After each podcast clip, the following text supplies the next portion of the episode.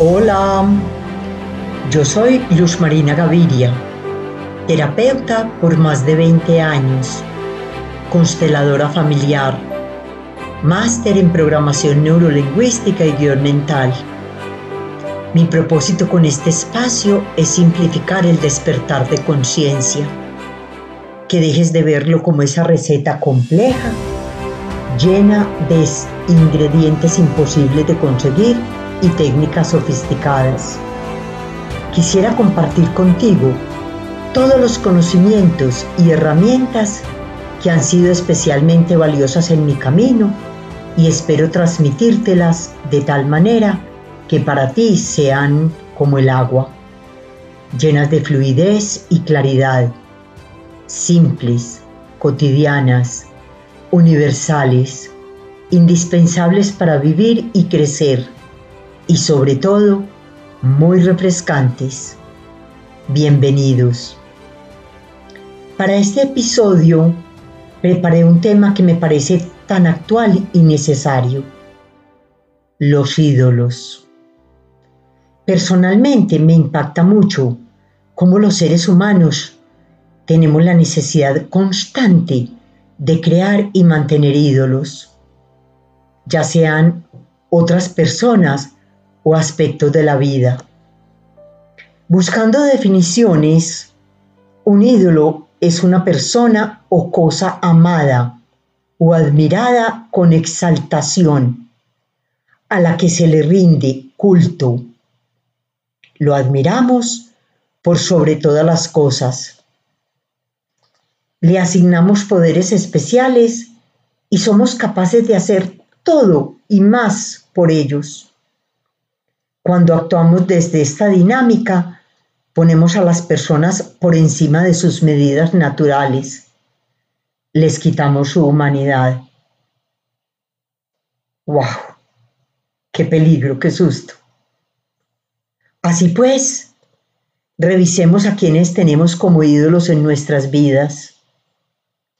A nuestros maridos, a nuestros hijos, al sacerdote de la iglesia, a nuestros grupos de amigas, a mi terapeuta, a mi director espiritual, al dinero, a la belleza física, a la fama, a mi cuerpo, a mi posición social. Hay tantas cosas a las que volvemos ídolos. A mí me ha impactado muchísimo el tema del Dalai Lama. Y esto lo trato con toda la honra y el respeto hacia ese ser al que sigo amando y admirando y respetando.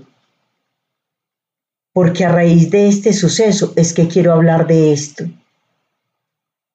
cuando yo pongo a otro ser como un ídolo y lo saco de sus medidas humanas y me olvido de que él hace parte del mundo dual, donde, donde existe el bien y el mal. Me olvido de que él tiene en él su ser inferior y que por más trascendido y ascendido que esté, también tiene un mundo de luz y de oscuridad y todo aquel que ha tenido el valor o la osadía de criticarlo, también tiene ese mundo dual. Y entonces tienes la capacidad ahora de ver si tú también te has puesto a ti mismo en un ídolo. Y cuando yo me pongo a mí mismo como mi propio ídolo, lo estoy haciendo desde mi ego me estoy viendo superior al otro. Me estoy viendo mejor. Y yo no soy ni mejor ni peor que el otro. Yo simplemente soy yo y tú simplemente eres tú. Y ahí en ese momento es que necesito ir a pedirme perdón a mí mismo cuando he sido capaz de ponerme superior al otro, cuando me he visto mejor y cuando me veo mejor, cuando soy capaz de criticar al otro y decir yo lo hubiera hecho distinto. ¡Eh, Ave María! Es que no hay derecho, es que cómo fue capaz, es que si es el colmo. ¿Y cuántas veces nos hemos visto diciendo estas frases? Miles de veces. Y ahí es como cuando vamos al curso de milagros y decimos, hay que espiar. O sea, me perdono. Me perdono en lo más profundo de mi ser por ser capaz de ponerme a juzgarte porque no me he puesto en tus zapatos, porque te saqué de tu humanidad, porque fui capaz de ponerme por encima de ti cuando yo vuelvo a otro un ídolo, lo estoy montando en expectativas que el otro posiblemente no está en capacidad de cumplir. Y cuando yo me estoy enfrentando a la luz, también me estoy enfrentando a la oscuridad. Y en este momento, todos, todos, todos los seres humanos necesitamos ver nuestra propia oscuridad y nos van a poner a vernos nuestra propia oscuridad. Si la critico en ti, la tengo en mí. Por eso todos los seres humanos estamos pasando por desesperanza, por vulnerabilidad, por dolor, por luz y por oscuridad, porque nos están llevando a vernos humildes incapacitados, fuertes y débiles, para que nos veamos en todas las potencialidades de la humanidad y para que seamos capaces de pararnos frente al ego y ver nuestros propios ídolos. Y entonces me volví mi propio ídolo. Te volví a ti mi ídolo ¿Y qué pasa con mis ídolos? ¿Qué he vuelto en mí un ídolo? Entonces, ¿para qué esa pregunta? Para que yo aprenda a bajarme de mis propios ídolos, para que yo aprenda a volver a mi propia humanidad, y me aprenda a ver desde mi luz y desde mi oscuridad. Aprendamos a ver al otro desde su luz y desde su oscuridad. Honremos sus propios caminos de aprendizajes. Cuando yo me perdono por mis errores, también te perdono por tus errores y no te juzgo ni te condeno ni te critico. Entonces lo que hago en ese momento es que te rodeo de luz y te miro con bondad, con misericordia, con compasión, con empatía, desde esta humanidad compartida que a veces nos resulta tan retadora. En estos días he escuchado muchas frases como estas. Ah, no, no, no, no, no, no, no. Es que si le pasó al Dalai Lama, empaque y vámonos. Ah, no, no, no, no, es que ya no podemos creer en nadie. Ah, no, no, no, no, no. Y entonces, ¿por qué no me paro y me miro a mí misma? ¿Por qué no me examino a mí?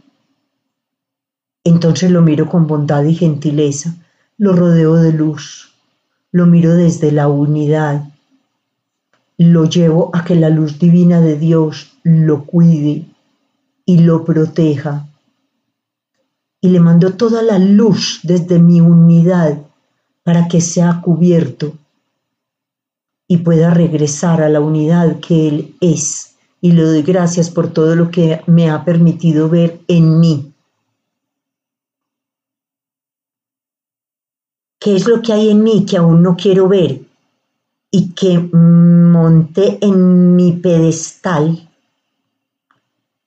¿qué es lo que yo me monté en mi pedestal? ¿Por qué te monté a ti en un pedestal? ¿Por qué monto a otros en pedestales?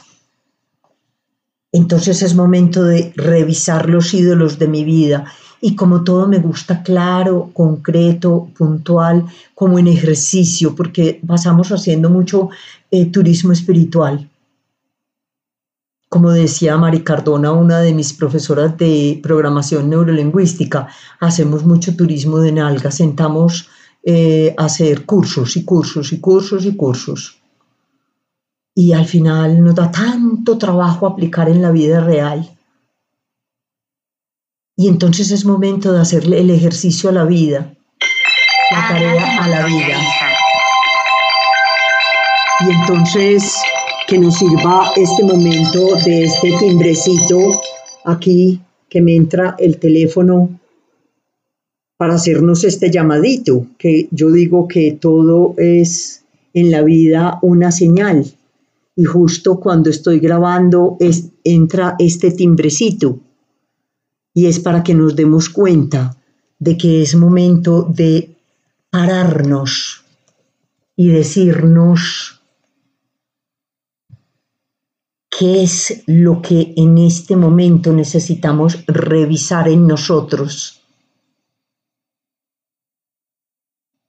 y darnos cuenta de cuáles son los ídolos de mi vida. Y entonces qué rico coger papel y lápiz y escribir a quien tengo montado en mi vida como ídolo. Y yo en muchos momentos de mi vida me he dado cuenta que he puesto como ídolo a mi marido y muchas veces hasta mis hijas y he tenido como ídolos a personajes religiosos y espirituales. Y he tenido como ídolos a capacidades de mi propio ser. Y me he tenido que bajar de ahí. Y me ha dado a veces dificultad bajarme de propias capacidades que yo digo me estoy montando en lo que no es. Y me pido perdón. Y me digo, no soy ni mejor ni peor porque en momentos en que me he visto como víctima y he visto a mi victimario, me he sentido por encima de mi victimario. Y digo, no soy ni mejor ni peor, porque me estaba sintiendo mejor. Entonces es momento de revisar los ídolos de mi vida, mis ídolos espirituales, mis ídolos religiosos, mis ídolos profesionales, mis amigas a las que volví ídolos, mis ídolos familiares, mis ídolos políticos, a quienes les estoy entregando la responsabilidad de mi existencia, a quien le estoy entregando la responsabilidad de mis emociones, qué le estoy entregando la responsabilidad de mi ser, porque al final el único que tiene la responsabilidad de mi ser soy yo y yo tampoco soy un ídolo para mí. Simplemente soy un ser humano con fortalezas y debilidades y hago parte de una humanidad compartida. El problema más grande que tenemos con los ídolos es que nos producen muchas decepciones. Por eso a veces nos decepcionamos tanto de nosotros, de la pareja, de los amigos, porque al volverte un ídolo te puse a cumplir mis expectativas, expectativas que vienen de un vacío interior, el cual jamás se llenará de manera externa, así que nunca cumplirá esa misión que le hemos asignado.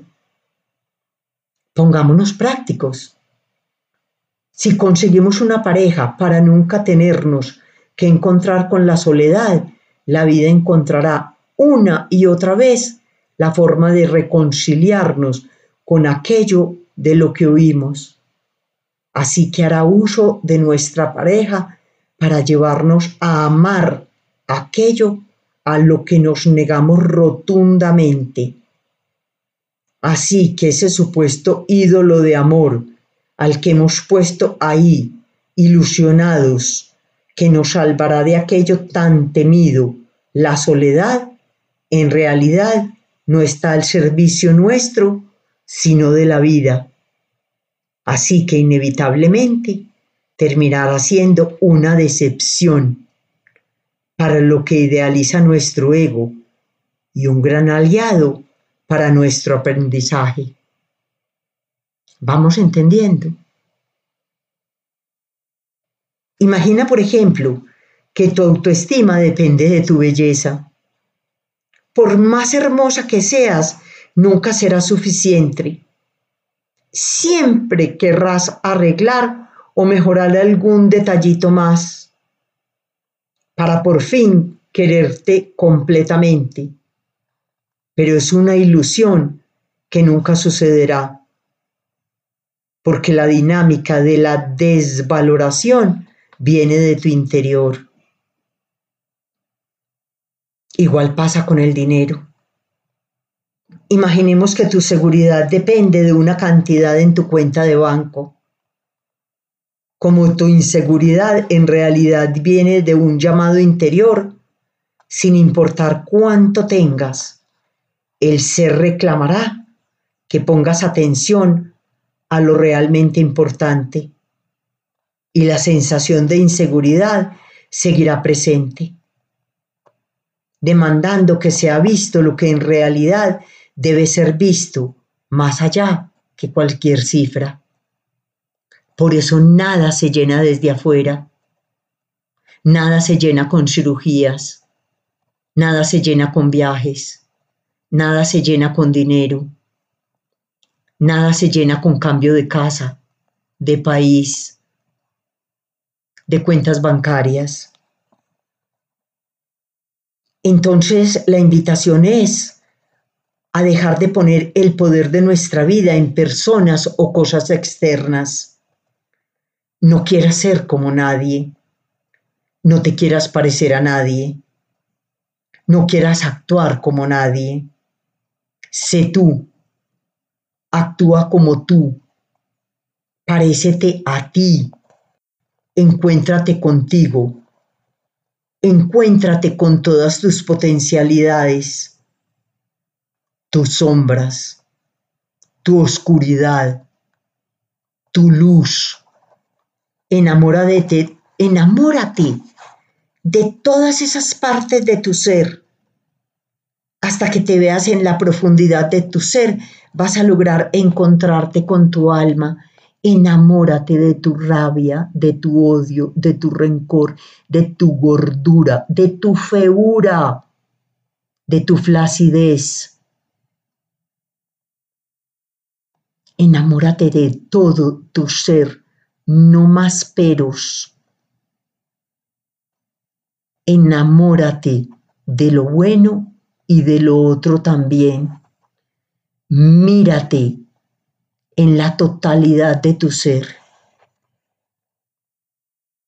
Bájate del pedestal, métete en la profundidad mírate con respeto, con honra, llega al sentir para que puedas entrar al asentir.